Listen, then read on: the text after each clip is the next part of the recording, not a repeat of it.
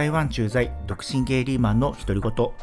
のポッドキャストでは台湾に駐在員として暮らす40代独身ゲイが台湾の日常や暮らしぶりそれから LGBTQ 関連についてつぶやくポッドキャストとなっております。ということで皆さんこんにちは。こんばんは。台湾あきらです。いかがお過ごしでいらっしゃいますでしょうか。今日は8月の23日水曜日。夜11時を回ったところで、えー、一人また壁に向かってね喋、っております今日はエピソード146でご紹介していましたパイナップルケーキ試食選手権ですね、えー、これを配信して、えー、いろんな方からねちょっとコメントとかいただいていたので、まあ、それを紹介しながらですね、えー、この回を収録した、まあ、背景とか、まあ、あとは話をちょっと膨らませてみようかなというふうに思っております。え、最後までお付き合いいただけると嬉しいです。はい、えー、それでは早速、えー、Twitter の、えー、リプライでですね、あ Twitter じゃない、もう X っていうんですね、の、えー、リプライで、はい、いただいたコメントから紹介していきたいと思います。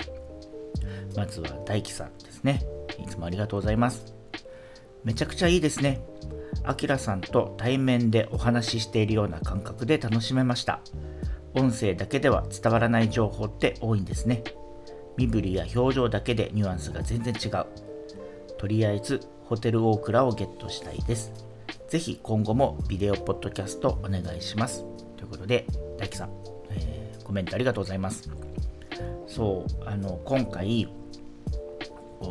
パイナップルケーキを紹介しようと思った時に、もうどうにもこうにもですね、自分の表現で、こう、ケーキそのものを、こう、伝えることが本当に難しいなって思って、まあ、やっぱりその表現をするためのボキャブラリーが少ないなとかこう表現力が全然自分にないなっていうのを痛感してまあそれをねこう映像っていう形で、うん、補ってみようかなと思ったんですけど。はい。まあそこにねこう普段自分が一人語りでやってる時もこう身振りをねこう踏まえながら喋る時もたまにはあるんですけどやっぱり今回何て言うかなこう、うん、映像を撮りながらやってみると意外にこう手が動いてるなみたいなのがこう再発見されましたね。うん、なんか自分を見返して本当に、うん、なんか全然まだまだだなみたいなところと そう、うん、こうなんとかな。どんな顔してこう話してるのかなっていうのも、まあ、なんとなく自分では分かりますね。さすがにね、こう、サングラスして、えー、やってたので、表情が伝わってるかどうかっていうのはちょっと何とも言えないんですけども、はい。いずれにしても、こう、あんな感じで、あんな感じでしゃいつも喋ってるかっていうと、うーん、ちょっとわからないんですけど、ただ、やっぱり、うん、身振り手振り使ったりとか、こう、やっぱり顔の表情を作りながら喋ると、まあ、やっぱり言葉も乗ってくるっていう感じもしなくもないので、はい、特に一人でやってると、こう、僕とつと喋りがちなのでね、こう、自分で、こう、なんか、高めていくために、うん、やるのは結構大切かななんて思いました。うん、決して人に見られたくはないんですけど、はい、最近はそうやってこう自分自身のね、うん、なんとかな喋る感じをよりこう豊かにというか、うん、できるように努力していたりいなかったりそんな感じでやってますすいませんでそうまあね、今後もビデオポッドキャスト、うん、やるかどうか ちょっとわからないけど、もしまたね、何かの機会があれば、えー、ご覧いただければ嬉しいです。はい、続いて、えー、なりすけさんですね。えこちらも Twitter のコメントでいただいています。はじめまして。初めて感想を投稿します。サニーヒルズは僕が台湾にいた最後頃に流行し始めて数回帰国時のお土産にしたことがありました。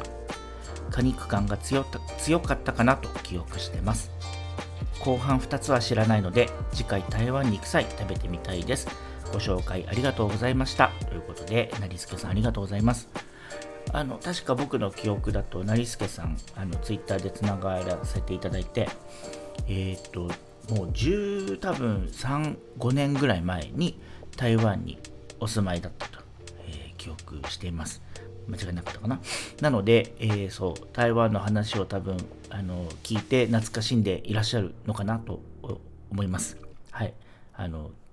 ポッドキャスト聞いていただいてありがとうございます。それでそう確かにうんとその最後に2つ紹介したパイナップルケーキはもしかしたらその10年前とかにはまだ発売されてなかったのかな？うん、と思いますので、はい。えー、ぜひぜひ台湾に、ね、お越しいただく際には、ぜひ試食していただきたいなと思ってます。はい。成助さん、えー、ありがとうございました。それから、えー、引き続き、えー、てつさん、えー、G ログ、グリーンルームダイアログのね、えー、配信をやっております。てつさんからもコメントいただいてます。ありがとうございます。サングラスとヘッドフォンのイケメン DJ がずっと映ってました。先日、新宿で買ったパイナップルケーキも出てきて楽しく拝見しました。自分も4種類食べ比べしたくなりましたということで、えー、コメントありがとうございます、てつさん。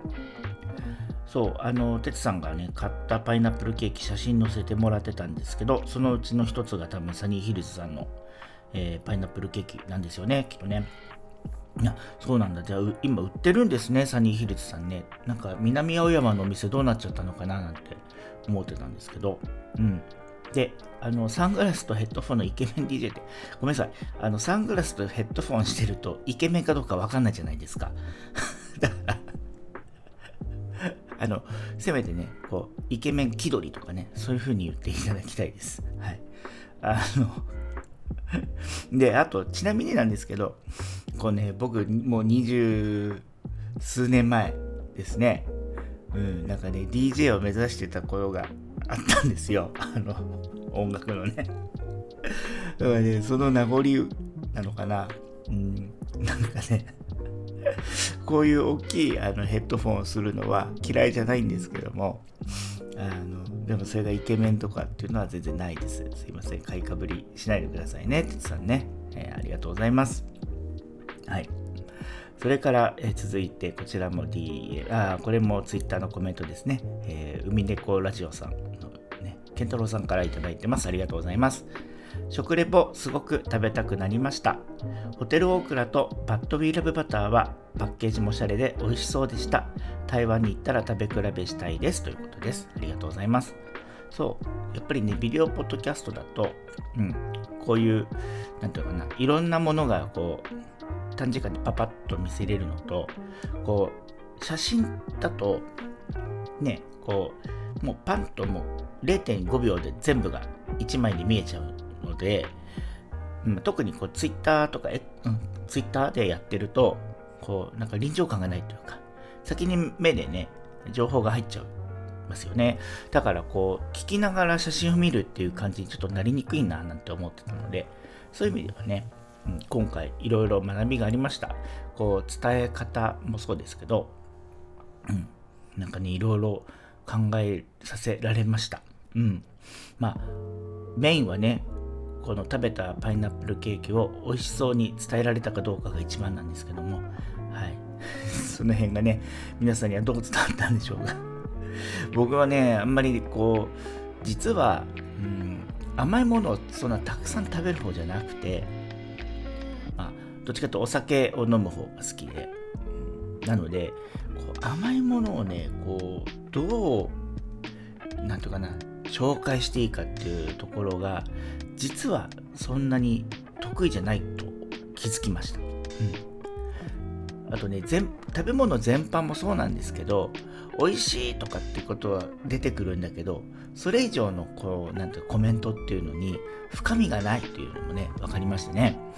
なのでこれはちょっと精進したいなと。うん、こうね日々食べているものにやっぱり感動を覚えたりとかこうコメント力磨くためにねこう一つ一つにやっぱ感想を持つって大事かなって思いましたね。こう付け焼き場的にねこうもうポッドキャスト収録しなきゃいけないからなんかひねり出して感想を考えようみたいなことじゃやっぱり後から聞いてもね説得力ないなって気づきましたのでうんちょっとねあの勉強しなきゃなと思ってますし逆にこう海猫さんはほらよくね、いろんなところに出かけてそこでこう美味しいもの食べてっていうのを結構紹介される回が多いからそういうのを聞いてやっぱりなんか普段から美味しいものを美味しく食べてそれをこうなんか普通に伝えられる人っていうのは、うん、自然ですよね、うん、それはねちょっと勉強になりますんで、はい、今後も、えー、海猫さんの、えー、食べたものも楽しみに聞いてますしはい、僕もなんか台湾でね美味しいもの出会ったらまたちょこちょこ紹介してみたいなというふうに思っております。えー、みねこラジオさんいつもありがとうございます。はい、それから、えー、これはね TwitterX の、DM の方でいただいたものもご紹介しますね。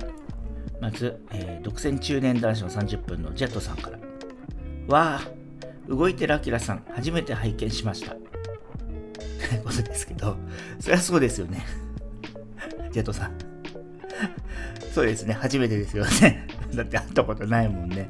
はい。なんで、えー、こういう試みをやってみてはい。そうなんです。初めてやってみましたよ、僕も。ということで、コメントありがとうございました。はい。なんかね、うん、ジェットさんもやってみたらいいのにって言いそうになったんですけど、まあ、僕もジェットさんも基本的に顔出ししないあのポッドキャスト配信者なので なかなか こういうことやろうとは思わないのかなと思うんですけどね。はい。いずれにしても、いつもあのこういった短いものから長いものまでいろいろコメントいただいて、ジェットさんありがとうございます。はい。それからですね、えー、こちらもいつもコメントいただいてます。67さんからですね、DM いただいてます。あきらさん、新しい試みのビデオパポッドキャストを見させていただきました。斬新な内容と半顔出し映像、とても興味深く楽しかったです。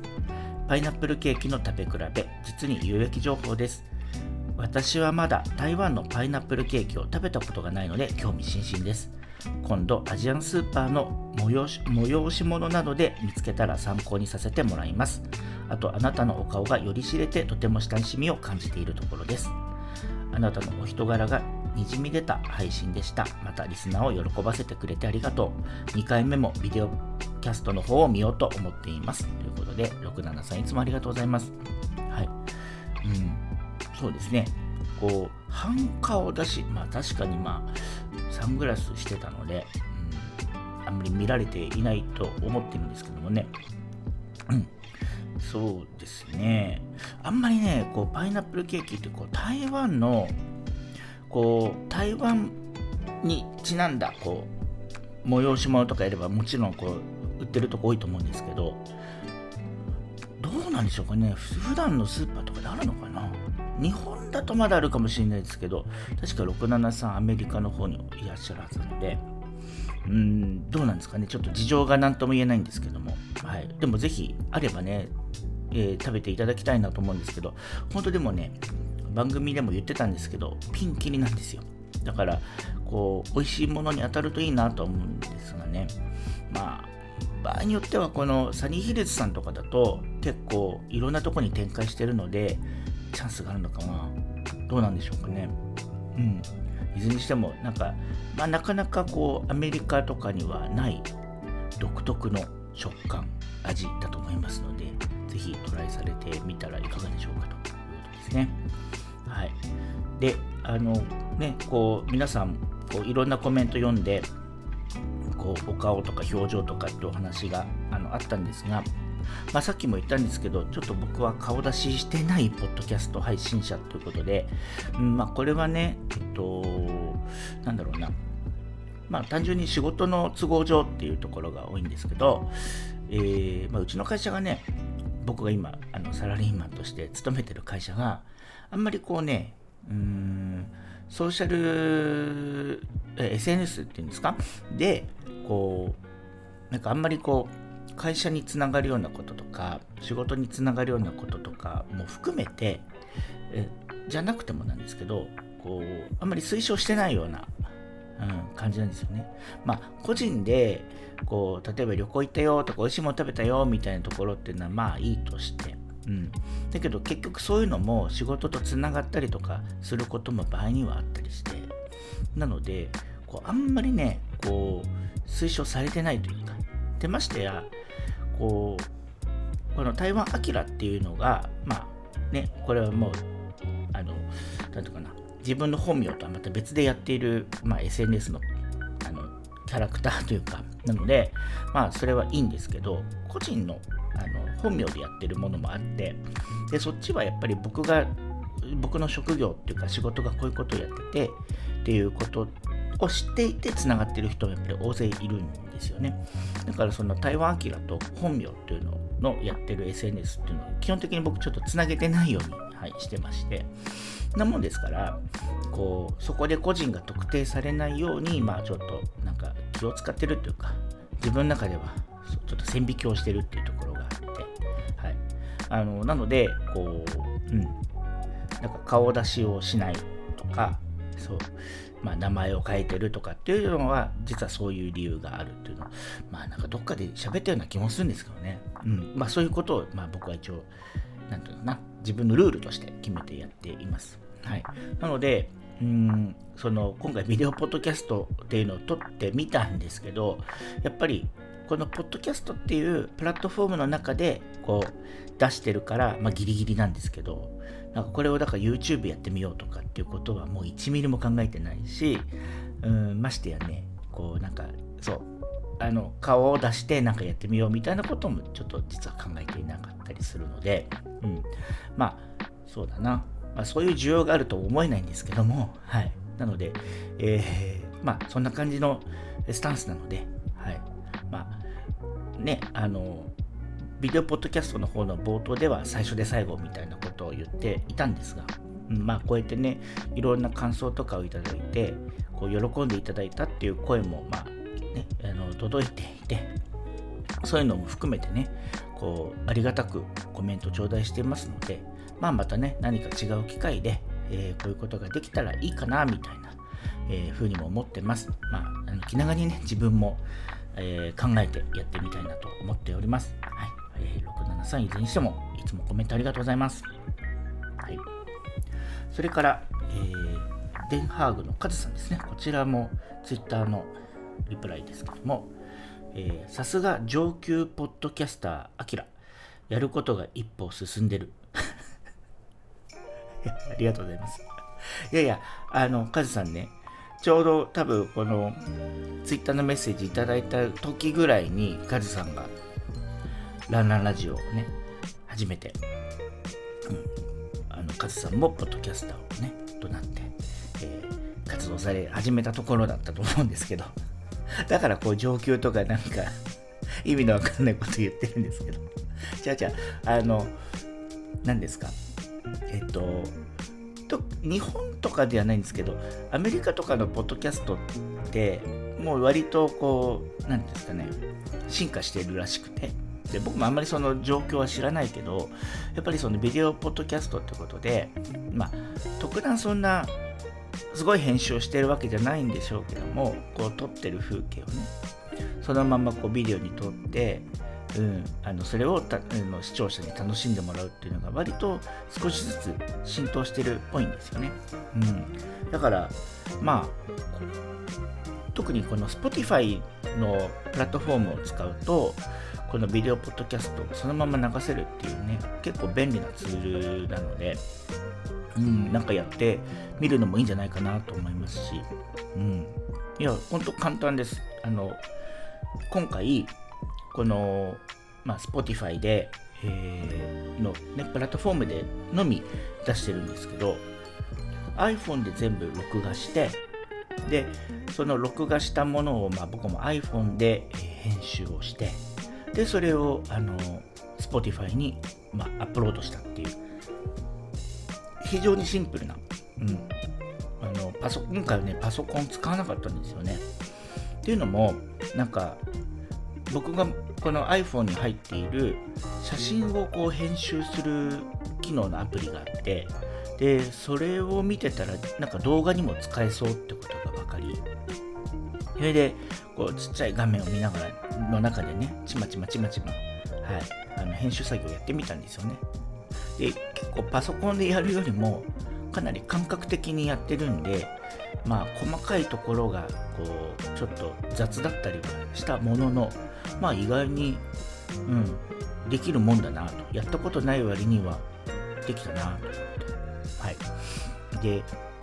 もっと話を遡ると実はそのこのビデオポッドキャスト自体は今年の3月の下旬に、はい、収録していたんですよね。でこう僕の番組を長く聞いてくださってる方はもしかしたら覚えているかもしれないんですけどちょうど3月とか4月の頃ってまあ仕事がちょっと忙しいっていうのもあったんですがそれ以上にね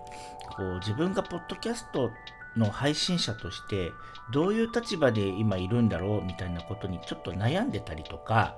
うんちょっともやっとしてる時期だったんですよ。それでなかなかうん自分がなんか喋り何を喋ったらいいんだろうとかどういう立場で僕は今この収録をしてなんか自分の喋ってる内容を世の中に出してるんだろうっていうことにすごい迷いを、うん、持ってた時期だったんですよね。それでそうそのタイミングの時にとはいえ何ですか毎週1回出そうっていうねこう自分の中のコミットメントもあったので何かしらこうマイクに向かうっていうこうモチベーションを作んなきゃいけないなって思っててその中での一つのこうアイデアとして新しいことやってみよう新しいことって何だろう、例えばじゃあビデオポッドキャストみたいなことを自分の中でこう考えてみてそれで、うん、実際試し撮りをしたっていう感じだったんですよね。でまあ映像そのものも、まあ、音声も一緒に撮っていたので、えー、素材自体はもう早々とできてはいたんですけども先ほども言ったようにそのこのビデオそのものを編集するっていうことがやったこともないしどうやってやっていいかもわかんないしみたいなところだったのでしばらく放置をしてたんですよね。うん、素材そのものをもう一旦、うん、こうなんか素材のまま保存しておいてしばらく寝かせてたんですで6月ぐらい7月ぐらいになってからだいぶ落ち着いてきてこうあじゃあそろそろの眠ってたやつをちょっとやってみようかなみたいなことを、うん、やりだしてそうですね。それを感覚的に、うん、やって。で、えー、途中でね一回データを飛ばしたんですよね、うん、消去消去っていうかあの iPhone の容量が足りなくて、なんていうかな、こう編集した録あのムービーのデータを、えーと、書き込んでアップロードしようとしてたんですけども、アップロードの途中で iPhone の容量が足りませんって言って、あのその編集したデータそのものが全部消えちゃうっていうのが1回ありまして、さすがにそれへこんだんですよね。え、割とやったのにみたいな。なので、それでまたモチベーションが一回下がりみたいな。だけど、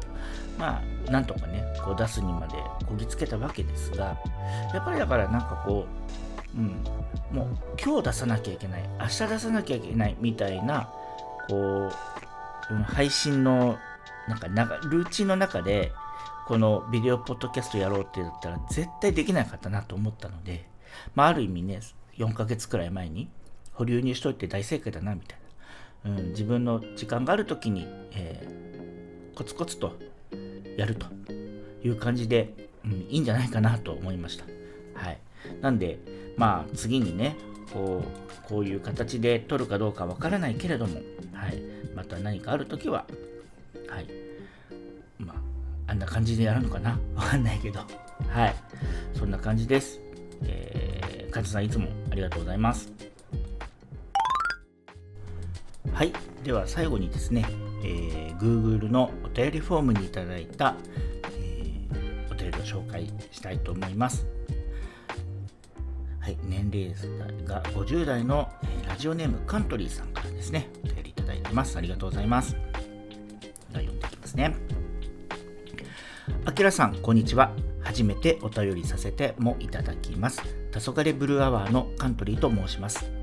アスゲーさんとのコラボ会の時、アキラさんはあまり出番が少なかった気もしましたが、その際は本当にありがとうございました。さて、前回のパイナップルケーキ主食選手権を聞かせていただきました。9月末に社員旅行で台北に行くことになったので、お土産の参考にさせていただこうと思った次第です。どこのパイナップルケーキが紹介されるのかなと予想しながら聞いておりました。サニーヒルズが紹介された時には、やっぱりもう定番になったねと思っておりました。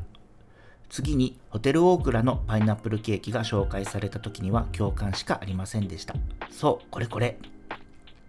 やはり何といってもあの可愛いパッケージ、そしてバランスの良い甘みと食感、いつもお土産はここのを買って帰っておりました。そして最後に紹介されたバッドウィーラブバターは初めて聞いた名前でした。すぐにネット検索をし食べてみたいと思ったのですが店舗の位置が旅行者にとってはちょっと行きにくい場所かなと思いもし時間があれば寄ってみたいと思っております。個人的な感想ではありますが私が食べた中で一番美味しいと思ったパイナップルケーキは南青山のサニーヒルズです。台北市内のものと一緒でしょと思うかもしれませんが全くと言っていいほど別物でした。数年前に JAL のビジネスクラスで提供されておりました。バターはエシレバターを使用しており、値段も倍ぐらいだった記憶があります。しかし、公式ホームページを見ると、2020年より日本版が廃止となり、エシレ産エシレ産バターからニュージーランド産のアンカーバターに変更となったようです。今となってはもうあの味は味わえなくなってしまいました。ぜひ、アキラさんに食べてもらいたいと思って書いていたのですが、残念な結末で申し訳ありません。それと別の種類になってしまいますが、お土産として大倉のヌガーもいいですよ。通常ピーナッツが入っているのですが、大倉のものはマカダミアナッツが入っており、とても美味しいのです。個数が多いのでばらまき用にぴったりです。もしまだ食べたことがないようでしたらぜひ試してください。注意事項として歯の詰め物や差し歯が本当に取れるのでゆっくり口の中で溶かしながら食べてください差し歯が取れた経験があります今から台北旅行楽しみにしております。台北も暑いと思いますが体調には気をつけてお過ごしください。ということで、えー、カントリーさん、えー、とても長い お便りありがとうございます。あのですねはいお便りもあったんですけどもちょうど先週かな、あの配信になってました、明日もゲイさんのあの特別コラボ会ですね。アスゲイさんとゲイバックさんと、ペースで私と、えー、まあ一同に揃ってですね、まあなんか収録をしたんですけども、まあその時にね、あの黄昏ブルーアワーのカントリーさんから、まあ、賄賂のとしてね桃をあのアスゲーさんの方に送っていてでそれをまあみんなで食べるっていう回だったんですけどもあのまあ確かに僕もその場にはいましたしその収録にもあの多少なりとも喋ってはいたんですが、うん、あのごめんなさい。なんかねこうなんかあくまでも桃を何て言うんだかな食べる食べた感想とか試食のその味の批評とかってその大なんか聞かれてもないのに言っていいのかなみたいな若干のなんか迷いがあって こう番組の中ではですね美味しいぐらいしか言ってなくてどうですねこうですねみたいなことはあんまり言わなかった 言わ言わなかったんですけどね、はい、いずれにしてもあのそうそういうなんかコラボとは言えないぐらいの、えー、はい、参加出来高だったんですが、えー、そういったところでね、えー、黄昏ブルアワーさんとのこうなんかなんていうんですか つながりっていうんですか？ができまして、はい、こんな形で丁寧にねお便りまでいただいてしまいましてありがとうございます。はいそれでそれで、えっ、ー、と、社員旅行で台北にいらっしゃるということなんですね。すごい、なんか、このご時世、すごいリッチな会社ですね。なんかみんなで台北旅行行くぞ、イエーイみたいなのっていいじゃないですか。で、確かに、あの、最後に、あの、紹介したバッドウィーラブバターはですね、うーん、まあ旅行、なんとかな、台湾に台北に旅行に来てみんなが行くエリアではないんですけど割と風神地っていうその松山空港からすぐ南のエリアなんですけど結構ねおしゃれスポットでカフェとかうん、食べ物どころとかもたくさんあって割とこうリピーターとかの人がは、えーと、そのエリアは結構来ます。で特にねうんまあ、緑が多いエリアなので、はい、結構ね歩いてても気持ちのいいエリアですからこう、まあ、地元の人というか台北に住んでる人も週末とかにねよくお出かけするエリアだったりするんですけどもまあ、あとサニーヒルズさんの、えー、お店も近くにあったりするんでそういう意味でねこうちょっと時間があれば見ていただくのもいいのかなと思ったのとあとこれはあの台湾の中だけなんですけどこのバッドウィーラブバターはですね宅配もやってるんですよ、うん、なのでまあちょっとね中国語ができるかどうか、えー、カントリーさんのその辺がちょっと僕わからないんですが、まあ、例えば泊まってるホテルにね配送で頼んじゃうとかね、えー、そういうこともできなくはないと思うので、はい、もしお時間がなかったけど、ちょっと試してみたいなと言ったら、そういうオプションもありますということをお伝えしておこうかなと思います。はい。えっ、ー、と、えっ、ー、と、そう、南青山のサニーヒルズはね、僕、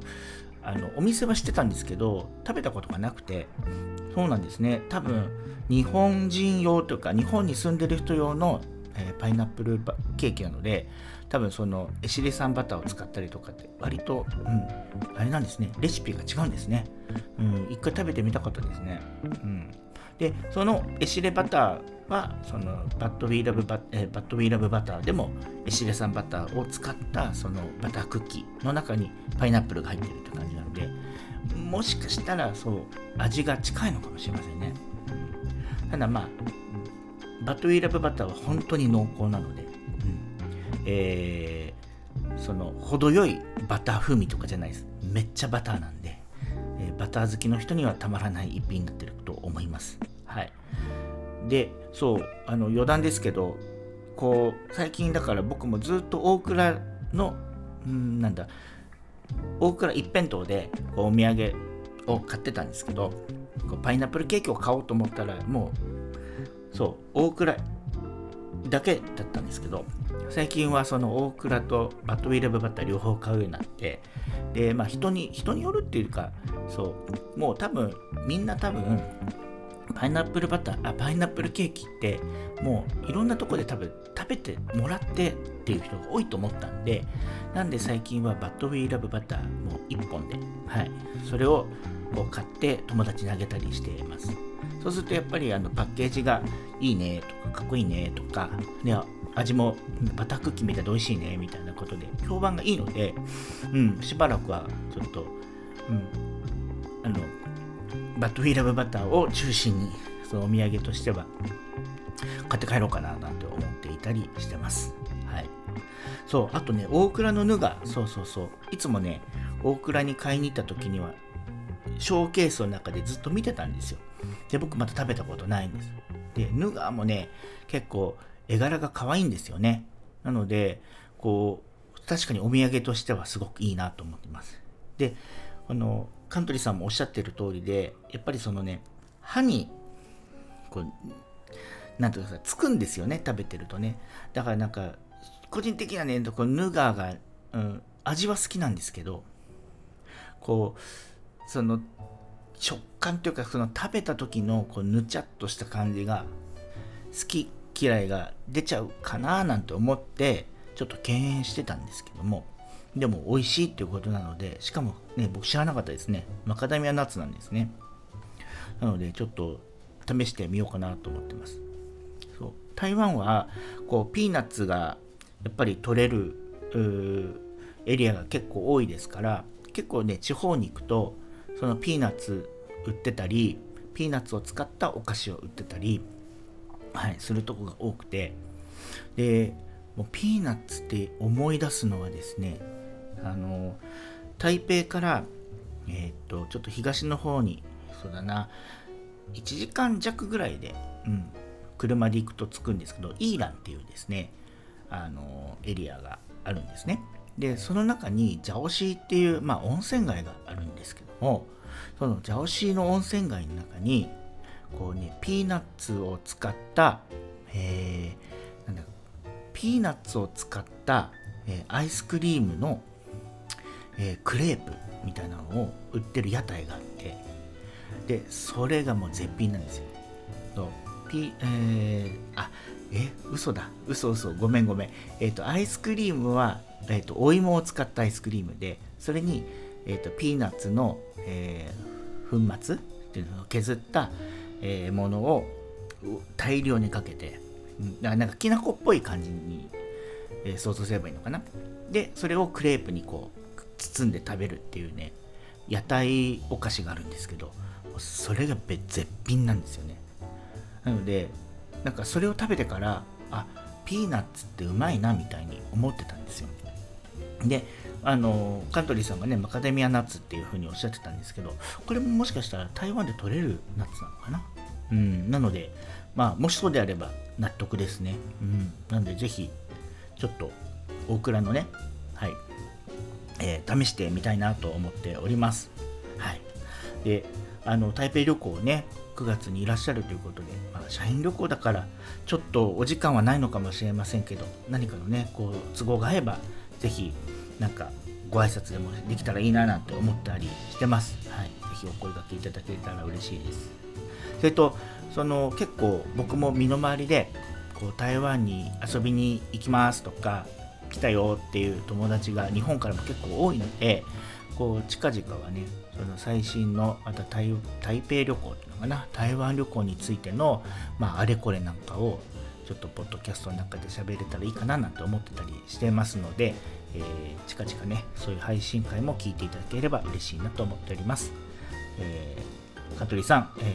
ー、いきなりねあの お見知りおきいただきで、ね、早速ね、お便りいただきまして、本当にありがとうございます。今後ともどうぞよろしくお願いいたします。